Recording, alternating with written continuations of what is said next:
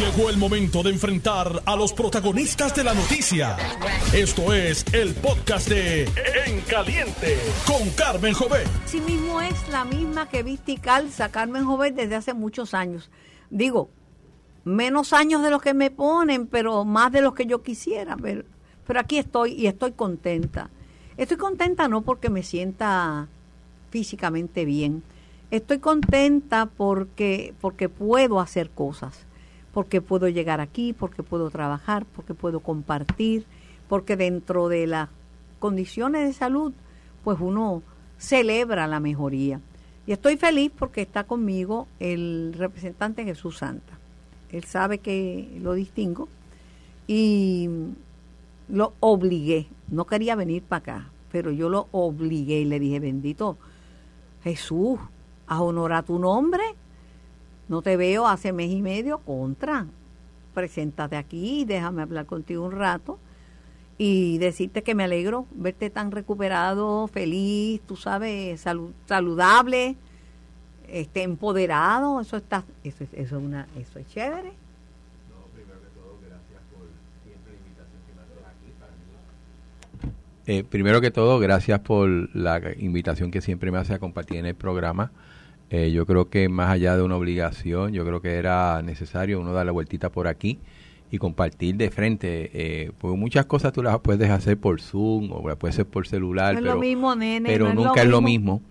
Eh, y nada, contento de estar aquí y compartir contigo. Gracias a Dios la, la recuperación ha sido buena, eh, muy positiva. Obviamente quiere decir que tampoco uno, ¿verdad? Tiene que cogerlo con calma, pero, pero, todo va bien. Pero por muchas cosas, porque el hecho de que tú te mantengas delgado, el hecho de que tú hagas ejercicio siempre, el hecho de que tú no, no, no fumas, no eres un fumador, que eso siempre, ni un bebedor, y el, y, y, el hecho de que tienes un, un, talante, como dicen los, este, los españoles, que tienes un, un buen sentido del humor y una persona tranquila, ¿verdad? A lo mejor llevas la procesión por dentro, quién sabe. este, pero te ayuda, pero te ayuda. No, no, uno trata de vivir bien y, tratar de hacer el bien también. Eh, siempre uno de las muchas cosas que decían los papás y los maestros, eh, decían no hagas a otro lo que no te gusta que te hagan a ti. Eh, eso es una. Dos, mis papás siempre me, me exigieron respeto a toda persona que piense igual o distinto a uno y un poquito de entender por qué la gente opina de una manera o de otra. O sea, yo creo que la gente no está loca, es que tienen distintas razones por las cuales piensan de una forma distinta a uno y, y sobre todo buscar consenso. Pero sobre todo está bien porque te pegaste en la lotería. ya, ves por dónde va. Tú sabes por dónde yo voy, tú no eras adivino. Tienes a, a Bruni que, eh, que, ¿sabes? Que está ahí contigo por 22 años. y 32. ¿Cuánto? 32. Ay, Dios mío. Le quitas 10. yo, pensé que tú eras, yo pensé que tú eras joven, pero me equivoqué.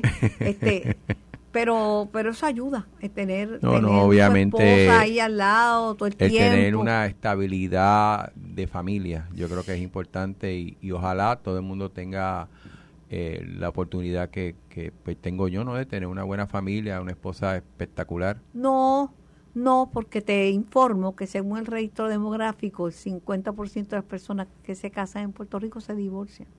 Bueno. Lamentablemente. Pero vamos a las noticias. Claro. Este la gente, mi hermana me escribió ayer, y mi hermana sabe mucho de economía y sabe mucho de, de finanzas y vive pendiente de todo eso, eh, porque le gusta. Y me dice, ¿qué impacto va a tener el cierre del banco de Silicon Valley este, en Puerto Rico? ¿Tú crees que va a tener algo? No, yo creo que sí.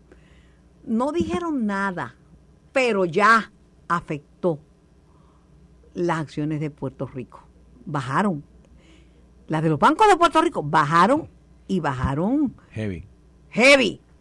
Heavy. Es, obvio que cualquier tipo de situación que ocurre en un banco importante en los Estados Unidos, y especialmente en los Estados Unidos, puede suceder en Europa, en, Asia, pero eh, y en un área tan sensitiva y económicamente supuestamente robusta, que es el área de San Francisco, donde están todo este tipo de, de entidades emergentes. Tecnología de la más grande, Silicon Valley, lo más grande. Que era un- el banco era el número 16, el mejor, el más estable. Chúpate, Y- esa es la que te mandó la otra. y que y que era un banco, o sea, no, no se equivoquen, más allá del 16, era el que las compañías hasta cierto punto más importante o de mayor repunte tenían confianza en ellos. O sea, una compañía de esa no mete un banco en cualquier del dinero en cualquier banco. ayer Heriber- Heriberto Martínez, que estuvo conmigo aquí ayer, me dice, Carmen, la revista Forbes, que eh, digo, es una revista de temas de temas, temas económicos. económicos, lo daba como el banco más estable ma- y de momento colapsó. Y, y era triste ver la gente en las puertas tocando a ver, porque ahí están sus chavitos y ya la Claro. gente, la, la gente no usa cash, todo es plástico, todo es este eh, transacciones. Ya la gente no guarda los chavos en la calle, en la caja de galletas. No, no. así. Y los entierros, ¿tú sabes lo que es un entierro? Sí, me, me han dicho. un entierro en Mayagüez. La gente que tenía el, el, el cachimiro lo enterraba. En la finca y después nadie la- sabía dónde estaba. después- pero si alguien encontraba un entierro, era lo más grande, tú sabes. Pero yo, yo creo que, que y, esa, y esa es la noticia realmente, no es un banco pequeño, es un banco relativamente, bueno, es grande, y que, y que era un banco que generaba confianza a un sector eh, empresarial e industrial importante. Y cuando este colapsa, entonces todo el mundo se pone en duda. Y obviamente crea cierto tipo de, de ánimo dentro de lo que es el, el inversor, el, el- el que tiene ahorros en cualquier banco. Cualquiera se preocupa y dice, vean, ¿y el banco donde yo tengo el dinero o la cooperativa tendrá la solvencia también, porque si ese que era más grande falló, ¿qué va a pasar con uno más pequeño? Como un dato, ayer Heriberto dijo algo, y al igual que yo, es cooperativista. Que eh, lo que dijo es que eh, las cooperativas se afectan menos porque no tienen que ver con los mercados internacionales. Es un, es un mercado más, más close, más, más, más interno y, y fíjate, regulado. Cuidado, o sea, las cooperativas no están al garete, al contrario, eh, las distintas entidades que, la, que las manejan, inclusive han puesto sindicatura algunas para que se repongan y hay Y- otras que han tenido que unirlas con otras para que para que el- Y COSEC tiene que eh, publicar sus finanzas y sus estados financieros Claro. por ley. y, y hay y hay uno y, y hay unos parámetros a seguir en cuestión de las condiciones económicas que tienen cada una de ellas o sea que en ese sentido yo lo que pudiera decirte Carmen que eh, no deja de ser algo que uno tiene que estar velando pero yo creo que la situación no es tan grave como quizás en un inicio se planteó a nivel lo que es la banca a nivel internacional Y lo, lo que pasa es que no es el primer banco, ni, es- ni es el último que va a Claro. colapsar. Y, pero, pero yo creo que no estamos en el 2008 a mi mejor entender, a menos que hayan cosas debajo del agua que uno no pueda ver. Y en el caso de Puerto Rico, eh, todavía yo confío en la solidez de los tres bancos importantes y de las cooperativas. Yo Pero creo que se en ese afectaron sentido. los bancos importantes. Claro, Ahora- obviamente ahora las acciones, más. las acciones se cayeron. No es el 2008, pero las cosas no están como para galletitas ¿No? porque porque porque el porque Estados Unidos tiene una economía que está en crisis y la deuda de los Estados Unidos tiene a Estados Unidos preocupado y entonces tienen una maquinita para hacer dinero para imprimir dinero pero no tienen cómo respaldarlo tienen una situación dura es, es peligroso, pa- para mí es peligroso. Es peligroso, Bueno, no ya, es ya lo mejor. tuviste el efecto a nivel mundial. Eh, obviamente es algo que hay que estar viendo y, fíjate qué interesante y esto va a traer otra vez el debate de qué tan o qué tan no reguladas está este tipo de industria. Recuérdate que especialmente en los Estados Unidos hay dos movimientos, uno de que mientras menos regulación tú permites que el mercado se desenvuelva según su, su naturaleza y hay otros que entienden que hace falta regulación para evitar este tipo de cosas. Así que después de este susto o esta situación, yo estoy seguro que este debate va a volver a surgir sobre qué tipo de medidas se tiene que requerir a los bancos para poder llevar a cabo una operación que reduzca el riesgo de que, de que un banco se vaya a la bancarrota. Y recordemos, cuando estamos hablando de un banco, es una institución donde tiene mucho dinero de mucha gente. Por eso es el impacto es tan grande. No es lo mismo que cierre una planta de, de, de hacer carros o, No, o- no, o- no, o no, un negocio. O sea, un banco cuando se va, se lleva mucha gente. Y aquí pasamos eso, recuerdo con el Western Bank, ¿verdad? que hubo... Eh, Perdóname, yo tenía un préstamo con de esas que le llamaban balún con el ah. de momento yo pagaba creo que dos mil pesos de hipoteca y empecé a pagar diez mil hmm. tuve que regalar la propiedad venderla porque no podía me cogieron de soquete pero a mí me han cogido de soquete muchas veces porque me decían que mi inversión en Puerto Rico con Cofina estaba segura, muchacha, que solo eso era lo, lo más grande, que yo estaba haciendo lo correcto. Eh. a mí me molesta que no haya, como dice el americano, un full disclosure, que no digan la verdad. Que, que deben pensar al, al infeliz que no sabe nada, como yo, que, que todo está bien. Porque cuando tú ves, por ejemplo, los anuncios de los medicamentos, los primeros minutos es decirte lo bueno que hace medicamente y el otro segundo minuto es decirle y esto puede provocar esto, aquello y lo otro. Y aunque se hace de una forma más rapidita, por lo menos se trata de ser más responsable. Eh, el, el, el ejemplo bueno, te, la, te lo compro, ese es el mejor ejemplo. Y debería de hacer así en cualquier instrumento financiero y, en otro tipo de mecanismo. Eh, eh, imagínate en Argentina, en Argentina cuando esto pasó, la gente que tenía sus chavitos en los bancos, que no podía que no podía sacarlos. Eso fue en el 2001. Comían de los zafacones. Se le llamaba el corralito. El corralito. Se, les permitía sacar diariamente una cantidad ínfima de dinero del depósito de ellos. No, no, no, no, no, no, no. Yo, estoy, yo te asusta. Mire, 2001. Si, usted tiene dinero en el banco, saque y deje una parte y distribuya lo mejor distribuya lo mejor, no lo ponga todos los huevos en la misma canasta porque se puede escocotar. Pero también ese es otro problema que tenemos como sociedad, Carmen. Eh, la realidad es que aquí no hay una cultura o no hay los mecanismos para que una familia se le oriente adecuadamente de cuál debe ser sus manejos económicos. Y no estamos hablando de una persona que invierta en Wall Street. Estamos hablando de un dinero, una persona que tenga un dinero y diga, mira, esta una cantidad la voy a poner en este sitio, otra la voy a poner en este otro, una la voy a utilizar de, de, manejo de, en situaciones de emergencia, esa cultura de ahorro, de inversión, eh, no se enseña. Me voy a dar una pata en el pecho.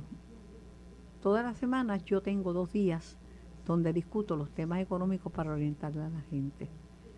Y llamo a Alameda, y llamo a, a, a, a, y de la manera más sencilla trato de orientar a la gente, porque ahora todas las transacciones son electrónicas y, es triste, es triste. Yo cuando lo más triste era la gente tocando en el banco para ver si podían sacar su chavito porque estaban pelados. Y eso era en San Francisco. Ay, papá Dios. Pero estamos hablando de una república por ahí. Ay, papá Dios. Te pregunto, las tasas de interés han ido subiendo, ¿verdad? Por eso es difícil este, financiar en este momento.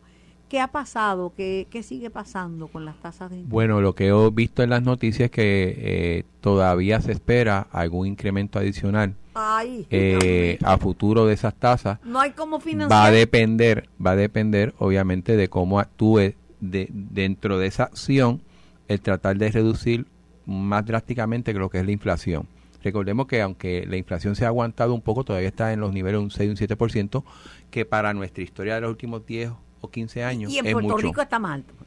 Y, aquí, aunque el índice económico dice otra cosa, aquí está más eh, alto. A mí el índice económico, iba a decir una sociedad, pero no la voy a decir porque soy una persona decente, pero el índice económico... Y, y mientras, mientras esa dinámica de inflación exista, la posibilidad de que las tasas de interés, que el Banco de la Reserva Federal aumente esas tasas, eh, es real. Y lo que he oído es que es posible, si, si no hay ese control de la inflación, que vuelva a subir, no tan drásticamente, pero sí a subir.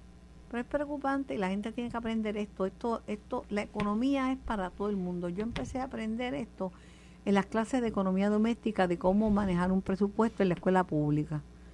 Y mi hermana sabe más que yo, pero algo aprendí. Y aún así me escocoté. Puse mis chavitos en Puerto Rico porque soy una puertorriqueña. Los puse en bonos de Puerto Rico y me escocoté. Porque los bancos y las instituciones este, te venden sus productos y te empujan sus productos con por eso hay que tener un asesor financiero que te ayude que no venda nada que no venda nada, porque el que te vende te va a empujar el producto. Tú te ríes, porque te estás riendo porque sabes que todo lo que he dicho tengo razón. Sí, es cierto. Y lo digo en arroz y chola porque no hay que hablar tan que buscado.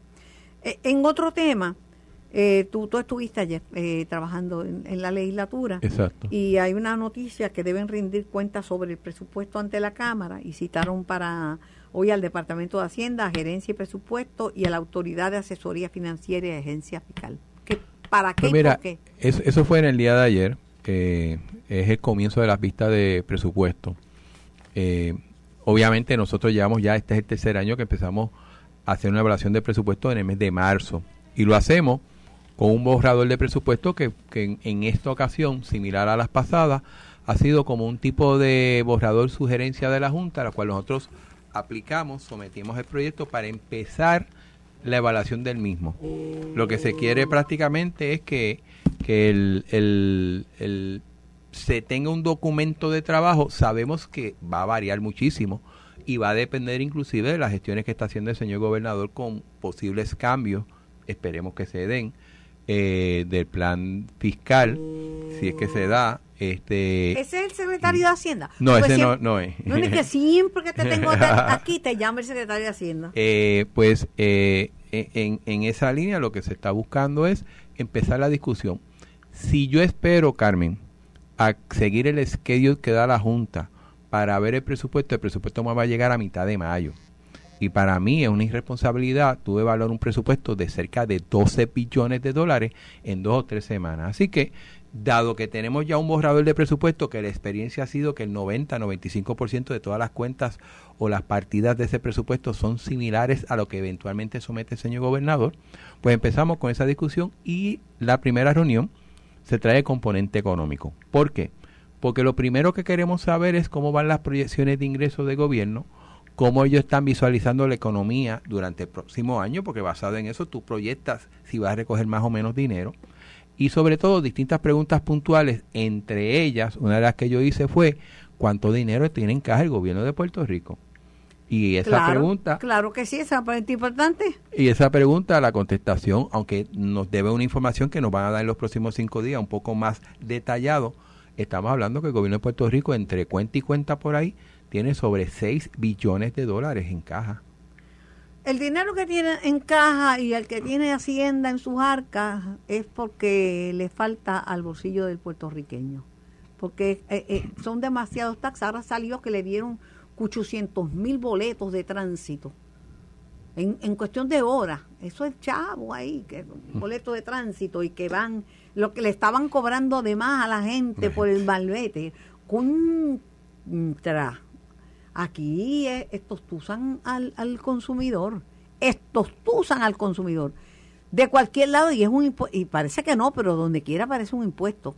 Donde quiera aparece un impuesto. La, realidad es que el gobierno, y, no, es, no, es, no es sorpresa y, y no es raro, ¿verdad? Digo, era raro hace mucho tiempo, pero el gobierno está recogiendo más dinero de que esperaba. Esa es la verdad y pasó el año pasado con las situaciones que ocurrieron. Hay un dato interesante, más allá de que el gobierno tiene en, su, en sus arcas o en distintas cuentas sobre 6 billones de dólares, 6 mil millones de dólares, mucho dinero, sino también que hay, hay una tendencia, y esto es importante, Carmen, de, que hay que ir, irla viendo.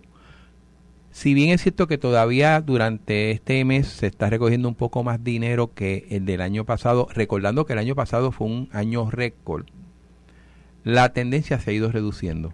Inclusive el secretario, el secretario está planteando de que no nos extrañemos que a final de año la cantidad que se recoja este año sea similar o algo menor a la del año pasado. Obviamente lo que está mostrando es una desaceleración de la actividad económica y de recado de gobierno y, y aunque no es significativo, son señales que tú vas viendo a futuro, oye, ya esto de que cada año estoy recogiendo más dinero, esto se acabó, tú tienes que tomar acción y parte de las cosas que tenemos que hacer en este presupuesto, si queremos ser responsables para los próximos presupuestos, es ver esa tendencia y trabajar sobre ella. O sea, hay, distintas cosas que se trajeron ayer. Hay un tercer tema. Este ¿Cuál es el tercer tema? Este presupuesto tiene un reto para manejarlo tanto el Ejecutivo como el Legislativo de casi un billón de dólares. ¿Por qué? si se implementa la reforma contributiva tal y como la sometió el señor gobernador, son entre 500 y 600 millones de dólares menos que va a recibir el país. Si la intención del gobernador y la Junta lo acepta de que los municipios no paguen la porción que le corresponde del pago de la tarjeta de salud, son 150 millones de dólares que hay que buscar más adicionales, porque es un dinero que no entraría. Si se va... lo encuentran porque rápido se lo sacan del bolsillo del puertorriqueño. no seas tan optimista, bendito. Ay, no, es verdad. Es que es verdad, ya yo no estoy con tanto, donde quieren un impuesto, donde quieren te quieren cobrar algo por algo. Y una cosita aquí, una cosita allá, de momento tú estás ahogado.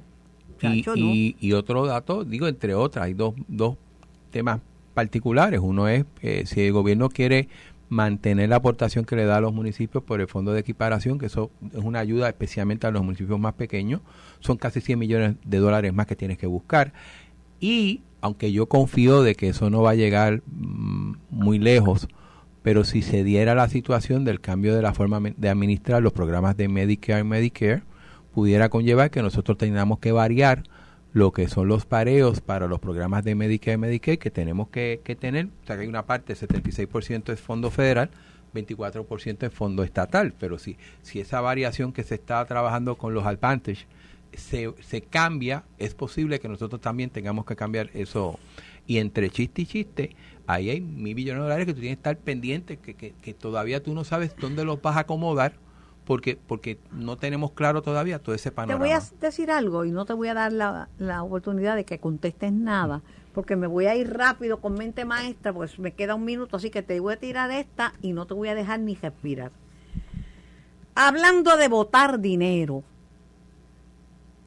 el tema de demandar con el sobre la reforma laboral y seguir insistiendo con eso y jetar la junta es una botadera de chavo de la Cámara y del el gobierno de Puerto Rico. La Junta tiene poderes plenarios, una criatura del Congreso y la jueza Taylor Swain fue bien clara cuando lo dijo. Ad initium, eso significa desde el principio no va para ningún lado. Cometieron un error, metieron la pata y encima ahora le, pagaron de más a cierta gente y sabes que los patronos no lo van a recobrar, pero no tienes tiempo para decir nada. Estás escuchando el podcast de En Caliente con Carmen Jovet de Noti1630.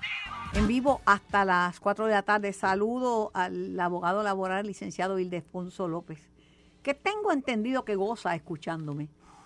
Eh, y si no, pues que lo niegue públicamente. Estoy con Jesús Santa. Jesús, ¿te acuerdas que te había dicho que estaban dando boletos a, tu gendel? Sí, me habías dicho al principio del programa. Te voy a el dato. La receta, como se dice en la calle, recetaron 26.500 boletos este weekend. ¿Tú sabes lo que es? Eso fue en tres días. Este weekend el negociado de patrulla de carreteras de la policía expidió 26.500 boletos por faltas administrativas de la ley de vehículos y tránsito. Yo no sé. ¿Qué va a pasar con los empleados de la Autoridad de Energía Eléctrica en estos momentos en que tienen que pasar o a Genera, Puerto Rico o al gobierno? Tengo a quien fue eh, director ejecutivo de la autoridad, el ingeniero Ricardo Ramos. Hola Ricardo, buenas tardes. Muy buenas tardes, Carmen. Qué bueno escucharte. Saludos a ti y a tus escuchas. Este, la pierna está mala, pero la mente no está muy mala. La mente está clara, ¿sabes?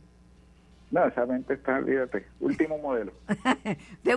no, y eso que dicen que, que ya no vienen piezas, vienen piezas. Me pusieron piezas nuevas. Claro. Te pregunto, eh, ¿qué va a pasar? Que, porque si tú sabes que hay mucha controversia, la otra vez le ordenaban mucho a, a los empleados de la de autoridades de la que no se fueran con Luma, que no. Y algunos se fueron y encontraron críticas y peleas porque los velaban y le decían traidores y, eh, qué pero ahora que vuelve a repetirse la historia con eh, con Genera Puerto Rico, ¿qué va a pasar? Porque ordenaron ya presupuestar el traslado de los empleados de la autoridad la Junta de Control Fiscal solicita incluir el costo de mover estos trabajadores a Genera Puerto Rico y al gobierno central. Dame tu, tu conocimiento. Pues mira, Carmen, eh, ¿verdad? me extraña que no se hubiera presupuestado, eh, o sea que realmente pues la Junta de Supervisión Fiscal pues estaba atendiendo algo que se debió haber atendido, que era presupuestar, sabiendo que venía la P3 de Genera, pues presupuestar, ¿verdad? Eh, los costos eh, de llevar a cabo la transición y algunos otros costos de ajuste de, de, ¿cómo te digo?, de, de, salarios de, de vengados, etcétera. En cuanto a ¿Qué va a pasar? Yo entiendo que los empleados de la autoridad están mucho mejor orientados precisamente por la experiencia que ya se vivió con el caso de Luma. Entiendo que la mayoría de los empleados que, ¿cómo es que, continúan en la autoridad y que son miembros en este caso de Lutiel, pues saben que aquellos compañeros que se vieron afectados durante la transición con Lumbra, pues fueron engañados, fueron mal informados y fueron mal orientados por parte de Lutiel. Y por lo tanto, pues eh, entiendo que no le están haciendo eh, caso a, cualquier, eh, como te digo, eh, planteamiento que esté haciendo Lutiel y están sí haciéndole caso a las orientaciones que está dando la autoridad, las que está dando Genera, este, y pues siguen teniendo la opción. Perdona que te interrumpa, Ricardo, perdona que te interrumpa, tampoco se le puede hacer caso a las que está a, lo que está diciendo el gobernador, porque dice que tiene achocado 26 millones para las pensiones. Eso no da ni para lo que se le, le gusta el queso. ¿Para cuántos meses tú pagas 26 pensiones con 26 millones? Nada. Muy, muy poco, pero yo entiendo que el gobernador a lo que se refiere es para atender la, la crisis inmediata, en tanto y en cuanto se logre la aprobación del plan de ajuste de la deuda, eh, no despinta, no, hay, manera de despintar el hecho de que las pensiones de los, de los buenos empleados jubilados de la autoridad van a salir de la tarifa. Este, y es un aumento que también pues, va a ser inevitable para los clientes. Imagínate, otro, otro impuesto más yo que la gente que está arrancada como la manga un chaleco, o ahora, nosotros vamos a pagar las pensiones de una organización que la quebraron, que es la Autoridad de Energía Eléctrica. Sí, eh, eh, es triste. A la misma vez es un compromiso que la empresa hizo y a la misma vez pues somos clientes de dicha empresa y, no tenemos, ¿verdad? más allá de la energía solar que podemos que podamos poner en nuestro techo, no tenemos mucha alternativa. Este, pero ese es el plan eh, así está puesto en el plan fiscal de la Junta de Supervisión Fiscal, valga la redundancia, este, y eso va a salir de la tarifa. Lo que el gobernador entiendo que está hablando es de una medida inmediata en lo que una de dos se, se logra el acuerdo de, repago con los bonistas, el plan de, ajuste de, la autoridad, y si eso fracasara, que sería terrible, ¿verdad? Más, más terrible todavía para, para el pueblo de Puerto Rico, este, entrarían entonces mil, mil litigios, pero yo entiendo que ah, durante esos litigios la autoridad tiene la potestad de aumentar la tarifa para pagar las pensiones, ¿ves? Porque ya, ya no estaba... Por eso yo, la mejor decisión que tomé fue moverme a la energía solar, porque pendiente del aumento de tarifa me iban a seguir estos usando, y ya estoy harta que me... El gobierno no me da nada, todo yo lo pago privado y encima de eso, donde quiera hay, hay un impuesto y donde quiera un aumento. Yo no sé, no, está difícil vivir en Puerto Rico, este Ricardo. Donde quiera hay un impuesto, juegue. Iba a hablar malo, pero me arrepentí. tranquila, tranquila, que vamos a salir adelante. Yo creo que hay alternativas. Este, yo espero que, como te digo, ya se, ve, o por lo menos yo percibo que los proyectos están empezando ya realmente, ¿verdad? Después de cuatro años de estar diciendo ya mismo vienen los proyectos y ya mismo vienen los proyectos, pues realmente el movimiento que estoy viendo... Es como, en eh, los proyectos de energía solar en, gran escala son como el cuento del lobo. El cuento del lobo, ¿te acuerdas que decía que viene, que viene? Que el día menos pensado viene y te come. Pregunta, ¿estamos cerquitita de salir de la deuda de energía eléctrica o todavía estamos bregando y hay litigios serios que, atender? Bueno, el plan de ajuste a la deuda que, que, se, que propuso la Junta de Supervisión Fiscal este, logra, o digo no logra, sino propone un recorte del 50% de la deuda, lo cual yo entiendo que es justo y razonable en este momento, ¿verdad? Empezamos con el 15% de Lisadonas y un Después, mientras yo estuve y después que yo me fui también, se logró un 30 y ya pues vamos por el 50 por ciento que me parece que verdad basado en, el valor de los activos de prepa y en el valor que tiene la facturación de prepa eh, es, algo que es aceptable. Ahora bien hay un grupo de bonistas que no lo aceptan este Lautier no lo acepta por ejemplo que también es un, es un interventor en, en los procesos legales. Y hay que ver dónde para eso. Yo entiendo que la jueza tiene un buen planteamiento de parte de la Junta, lo suficientemente bueno como para elegirlo, ¿no? Para escoger lo que la Junta de Supervisión Fiscal propuso, lo cual entonces resulta en los aumentos que se discutieron hace unas cuantas semanas atrás acá en Puerto Rico, este que pues eh, se anunciaron como de 19 dólares, realmente 19 dólares sería para un consumo bien, bien, bien bajito, realmente es un poco más de eso, pero sigue siendo menos que el último acuerdo que se hizo por los bonistas en el 2019. Bueno, yo no tengo una bola de cristal, pero anticipo que la, a, Luma le quitaron ya el guante de la cara, pero ahora se lo van a poner a, Genera Puerto Rico, ¿sabe? Va a haber una guerra contra Genera Puerto Rico. Pues, al igual que Luma tiene grandes retos, están heredando una infraestructura sumamente antigua, sumamente eh, falta de mantenimiento, aunque toque reconocer, ¿verdad?, que eh, Josué hizo unos grandes ha hecho unos grandes esfuerzos en, tratar de poner las máquinas al día. Pero, eh, como te digo, el problema es mucho más grande de lo que Josué, con el presupuesto que tiene, eh, aprobado por la Junta de Supervisión Fiscal, pudiera hacer mucho más de lo que hizo. Este, así que son retos, ambos siguen teniendo los retos. Ven acá, hay un pedido a justicia que hizo Luis Raúl, Luis Raúl Torres, tú sabes que él tiene, él es el experto en energía en Puerto Rico, el número uno este, pedido a José Ortiz, que por estar asesorando a, New Fortress, que incurrió en ética, bueno, pero bien duro, bien duro. Lo refirió a justicia y a ética gubernamental. Era lo mismo hizo con Ralph Cray, el expresidente de la Junta de Gobierno de la Autoridad de Energía Eléctrica, lo mismo hizo con Fernando Padilla, ex eh, director eh, de, de, te digo, de operaciones de, de, energía eléctrica y, como te digo, paró en absolutamente nada. Esas querellas pues, duraron dos días o tres.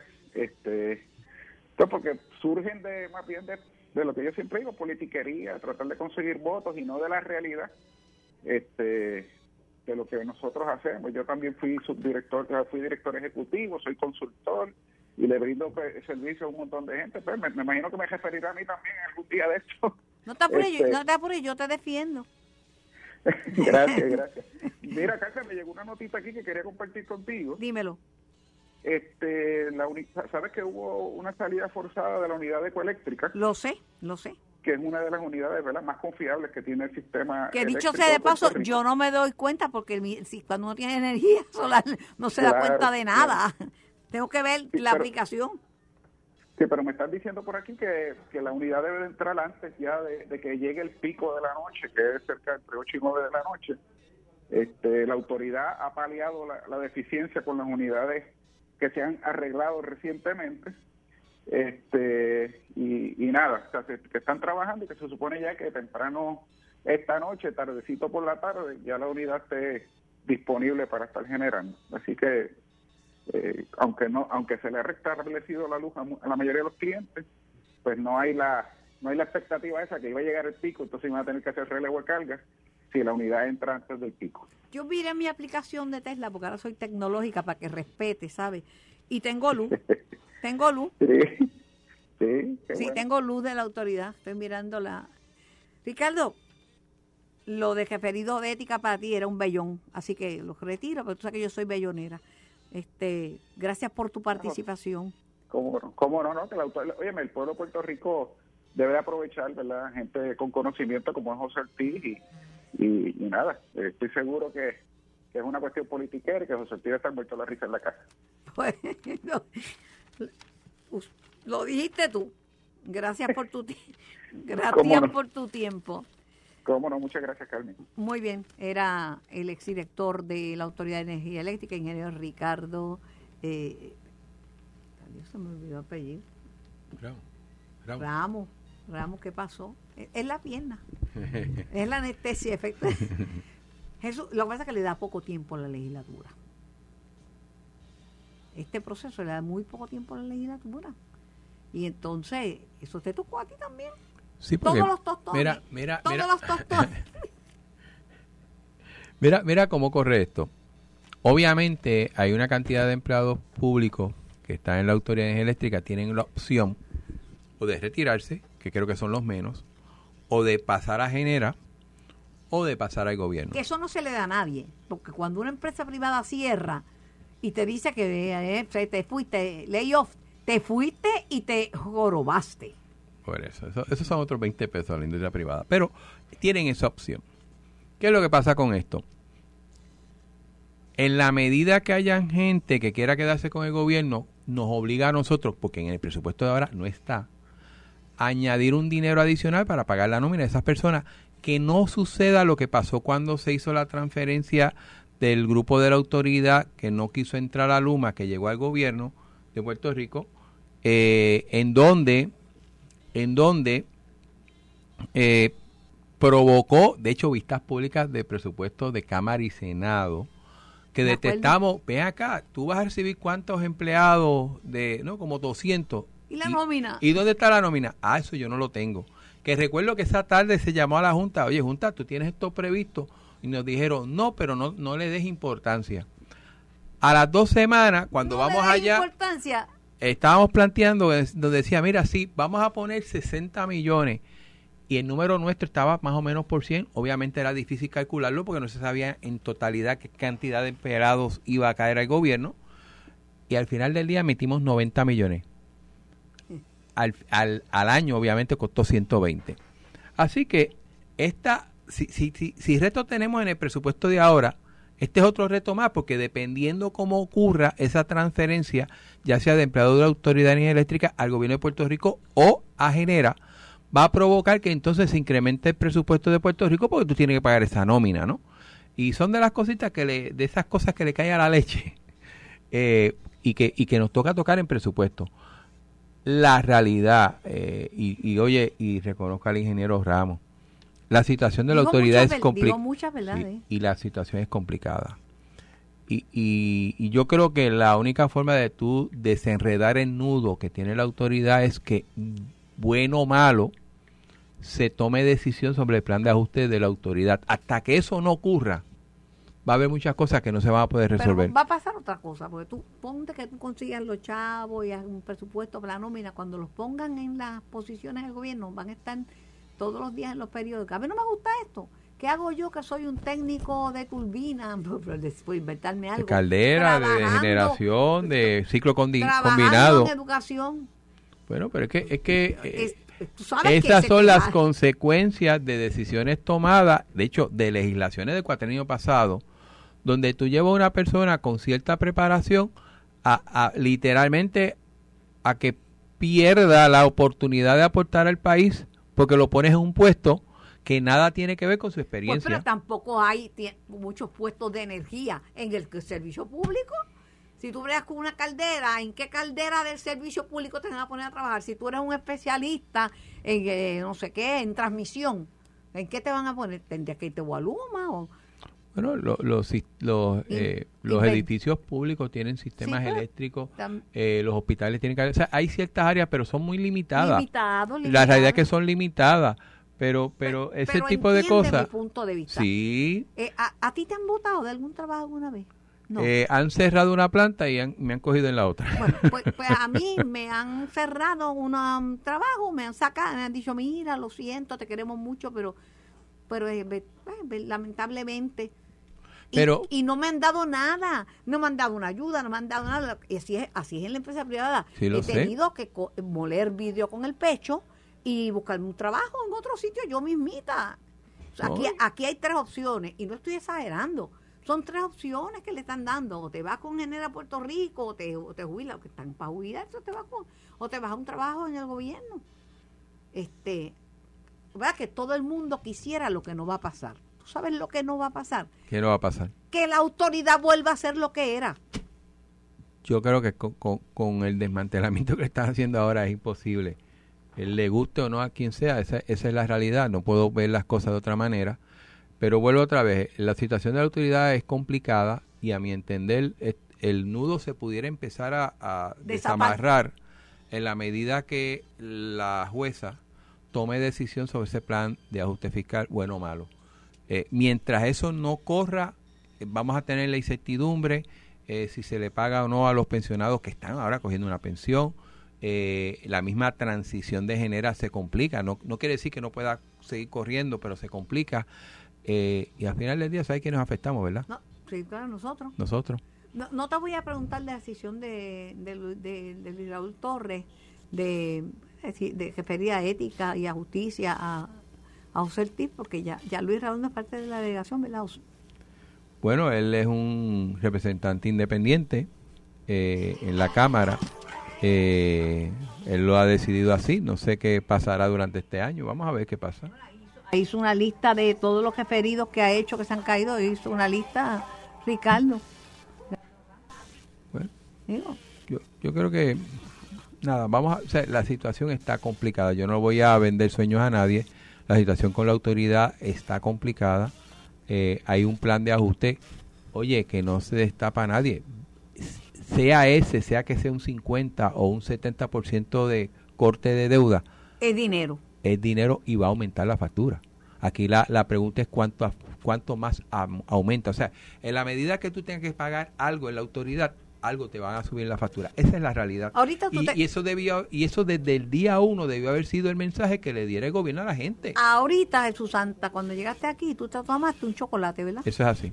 Pues yo te canté una canción que cantaban en esa época, que era, toma chocolate, paga lo que debes, toma chocolate, paga lo que debes, Nat King Cole, tú, no te hagas de cara que estoy bien viejito, tú te tienes que acordar, y tú eras mi jockey. Pues hay que pagar Aquí se ve, a la, más o menos, aquí se ve la gente que, que, que, que, pone su dinero a los bonistas como unos enemigos, como unos sinvergüenzas. ¿Ese son lo que te prestaron?